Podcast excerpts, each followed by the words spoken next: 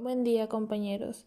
Mi nombre es Brisa del Mar Orantes del grupo 2A de la licenciatura en Pedagogía y hoy les voy a hablar de la organización del magisterio.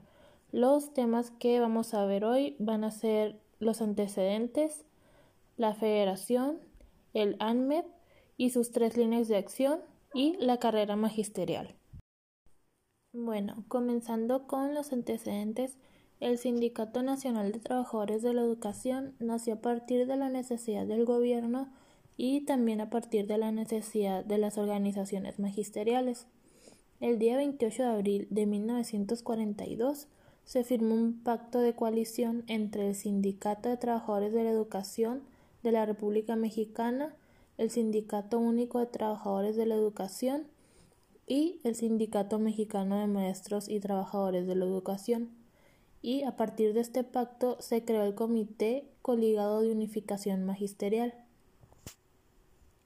Eh, en los primeros puntos constitutivos se puede leer la declaración de principios y los propósitos que tenía el sindicato, que básicamente fueron la justificación de la alianza de, de las organizaciones magisteriales en una sola corporación nacional. Primeramente, los maestros y los trabajadores de la educación se unificaron para cumplir mejor con su deber ante el pueblo de México y también ante su gobierno. Segundo punto, los trabajadores de la enseñanza se unieron para defender sus conquistas alcanzadas y también para luchar por, sus nuevas reivindicaciones. Y en tercer lugar, se unificaron para ayudar decididamente a la construcción de la unidad nacional permanente. Después, en sus siguientes años, el sindicato enfrentó una serie de conflictos que que incluían el movimiento magisterial del año de 1958 y una de las características de este movimiento fue la conjugación de demandas eh, económicas con exigencias de democratización de la organización sindical a nivel seccional como nacional. La nueva dirección del Sindicato Nacional de Trabajadores de la Educación promovió la, realización del primer Congreso Nacional Extraordinario en enero del año de 1990. Y a partir de este momento, el Sindicato Nacional de Trabajadores de la Educación, en conjunto con el gobierno federal y estatal, buscó la modernización del sistema educativo a través de distintos programas y pactos, como lo fue el Acuerdo Nacional para la, Modernización de la Educación Básica. Siguiendo con el tema de la federalización, de acuerdo con Alberto Arnaut, la descentralización de la educación, que ahora es la llamada federalización, consiste en la transferencia del personal, las escuelas y los recursos de los servicios educativos del gobierno federal a los gobiernos de los estados. La consolidación del sistema educativo mexicano eh, pasó por varias etapas. En la primera etapa se diseñaron las políticas y los programas de la educación básica de todo el país y se llevó a cabo una expansión centralizadora y pues la educación llegó a todas las regiones del país. En la segunda etapa se buscó una reforma cualitativa del sistema mediante la transformación de la enseñanza normal y la creación de la universidad pedagógica, así como la reforma del sistema de evaluación docente mediante la desconcentración administrativa de la SEP. Y la tercera etapa y última del sistema educativo mexicano es la que Arnaud ha denominado descentralización inconclusa, que inició en el año de 1982 y se extendió hasta el año de 1988.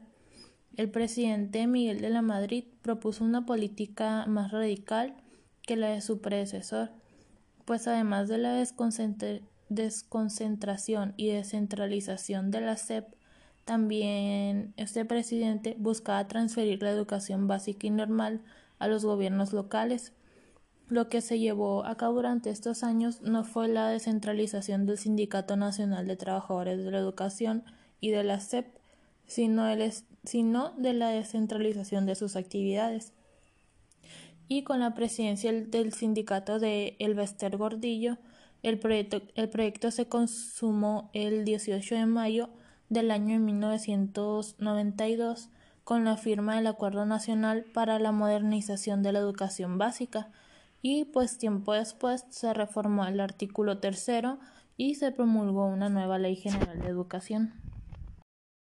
Poniendo como tercer tema el ANMEP, bueno, el Acuerdo Nacional para la Modernización de la Educación Básica fue un pacto político que dio viabilidad a las aspiraciones modernizadoras del gobierno mexicano y que además también se sustentó en una serie de normas y reformas legislativas que le dieron un soporte suficiente para su implementación. El ANMEP fue firmado por el gobierno federal, los gobiernos estatales y por el Sindicato Nacional de Trabajadores de la Educación y fue publicado en el Diario Oficial de la Federación el día 19 de mayo de 1992. El acuerdo se concentra en educación básica y también se dirige a la educación normal, porque se dice que es la que capacita y forma al personal docente de los ciclos de educación básica. El ANMEP propone tres líneas fundamentales de estrategia para invertir una educación con cobertura suficiente y con la calidad adecuada.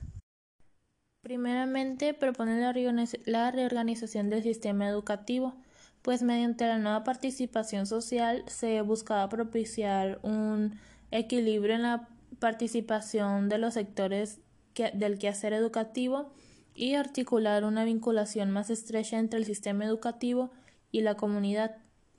Eh, en segundo plano queda la reformulación de contenidos y materiales educativos.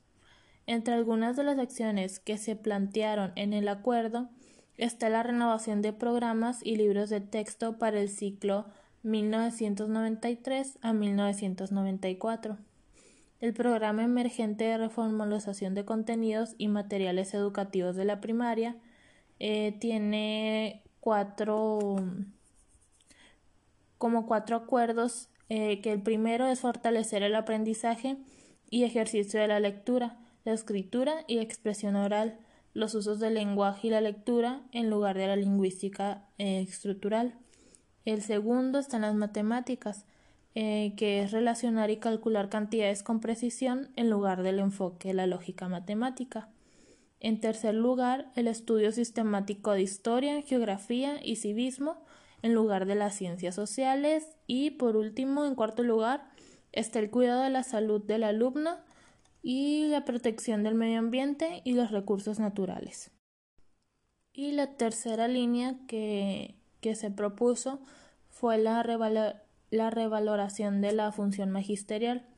Las propuestas concretas que se firmaron en el ANMEP para revalorar la función del magisterio fueron la formación del maestro, la actualización, capacitación y superación del magisterio en ejercicio, un salario profesional, una vivienda, una carrera magisterial y el nuevo aprecio social hacia el maestro.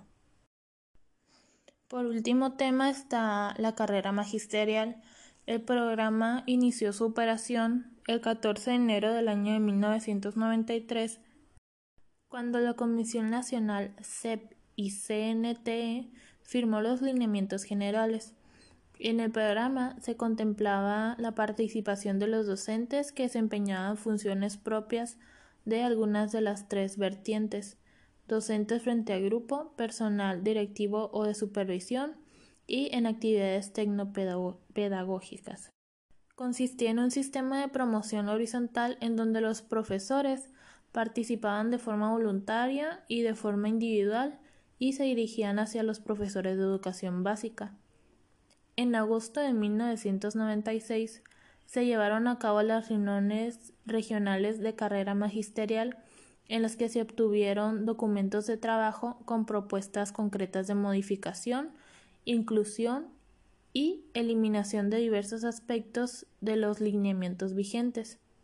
Los nuevos lineamientos fueron signados el día 6 de marzo del año de 1998 por el secretario Miguel Limón Rojas y por el secretario del, del CNT, Humberto Dávila.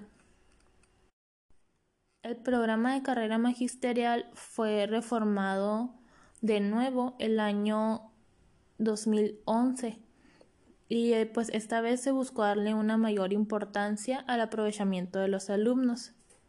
El programa eh, de carrera magisterial no ha logrado su objetivo principal, que fue mejorar la calidad educativa en México.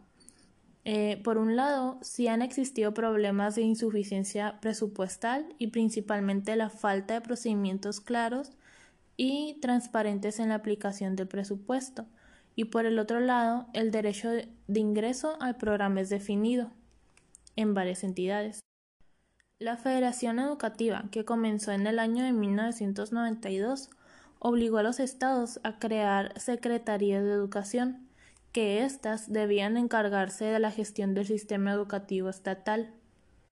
La, dirigencia sindical buscó un marco de concentración eh, con el gobierno federal y dentro de esto se firmó el compromiso social por la calidad de la educación el día 8 de agosto del año 2002.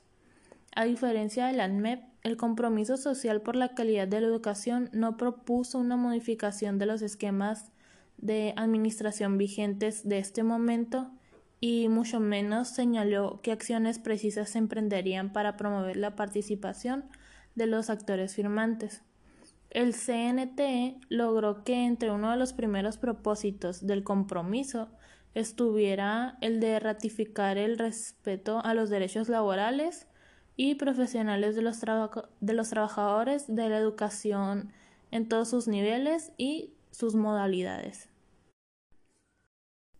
En el año del 2002 también se reformó el artículo tercero constitucional, incluyendo el preescolar como parte de la educación básica y también el artículo 25 de la Ley General de Educación, en el que se estableció la obligación del Estado de destinar el 8% del Producto Interno Bruto al presupuesto de la educación y también se creó el Instituto Nacional para la Evaluación de la Educación. En el Programa Nacional de Educación del año 2001 al 2006 se propuso la reestructuración de la SEP. Las tres principales líneas de acción para lograr dicha reestructuración fueron eh, la primera, hacer un diagnóstico sobre la estructura de la SEP para identificar aquellas áreas que fuera necesario dividir, reubicar o suprimir. En segundo lugar, crear una instancia encargada de coordinar la educación media superior y en tercer lugar, redefinir las funciones de la Dirección General de Evaluación. El 15 de mayo del año del 2008 se firmó entre el CNT y el Gobierno federal la Alianza por la Calidad de la Educación y el 11 de junio del mismo año, del 2008, la ACE fue presentada en el Consejo Nacional de Autoridades Educativas, donde las autoridades educativas estatales acordaron sumarse a la alianza y los programas propuestos por esta alianza han, eh, han, tenido un mejor desempeño, que son el programa de educación inicial para población rural e indígena y las acciones compensatorias para abatir rezagos educativos en educación inicial y básica.